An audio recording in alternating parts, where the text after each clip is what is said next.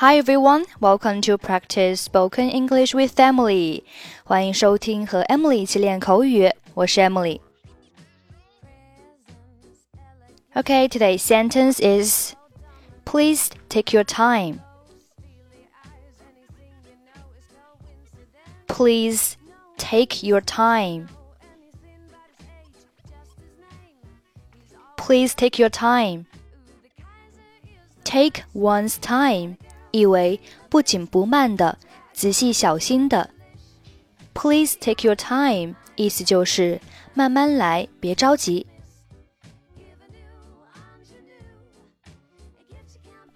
早上好，女士，欢迎光临花园餐馆。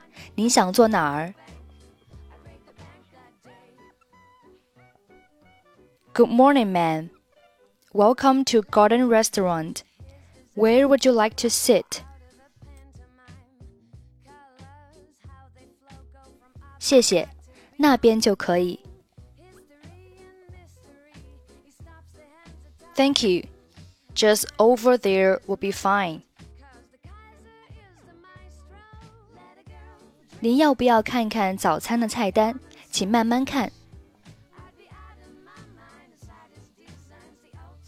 May I show you our breakfast menu? Please take your time. 谢谢你。Thank you. 现在要点餐吗？May I take your order now? 好的，我要菠萝汁、煮鸡蛋、吐司面包和茶水。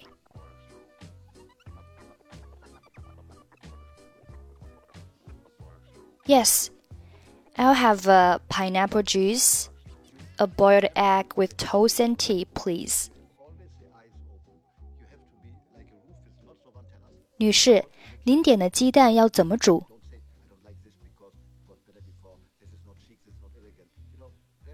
How would you like your egg, ma'am? 要全熟的。 Hard boiled, please. 您的吐司要稍微烤一下，还是烤焦点？And your toast, ma'am, light or dark? 请稍微烤一下。Light, please. 您的茶要加柠檬还是加牛奶？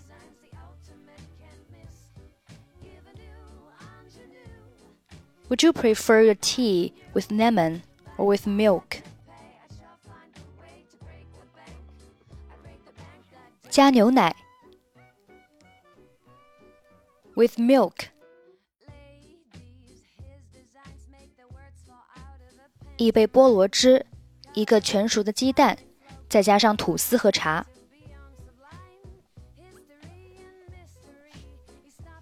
One pineapple juice, one hard-boiled egg with toast and tea. 是的，That's right. 请稍等。Just a moment, please.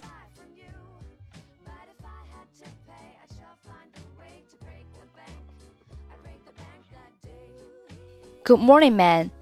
Welcome to Garden Restaurant. Where would you like to sit? Thank you. Just over there will be fine. May I show you our breakfast menu? Please take your time. Thank you. May I take your order now? Yes, I'll have a pineapple juice, a boiled egg with toast and tea, please. How would you like your egg, ma'am? Hard boiled, please. And your toast, ma'am, light or dark? Light, please. Would you prefer tea with lemon or with milk? With milk. One pineapple juice, one hard boiled egg with toast and tea. That's right. Just a moment, please. Okay, that's it for today. 获取更多地道美语发音秘籍，欢迎关注微信公众号“英语主播 Emily”。I'm Emily. I'll see you next time. Bye bye.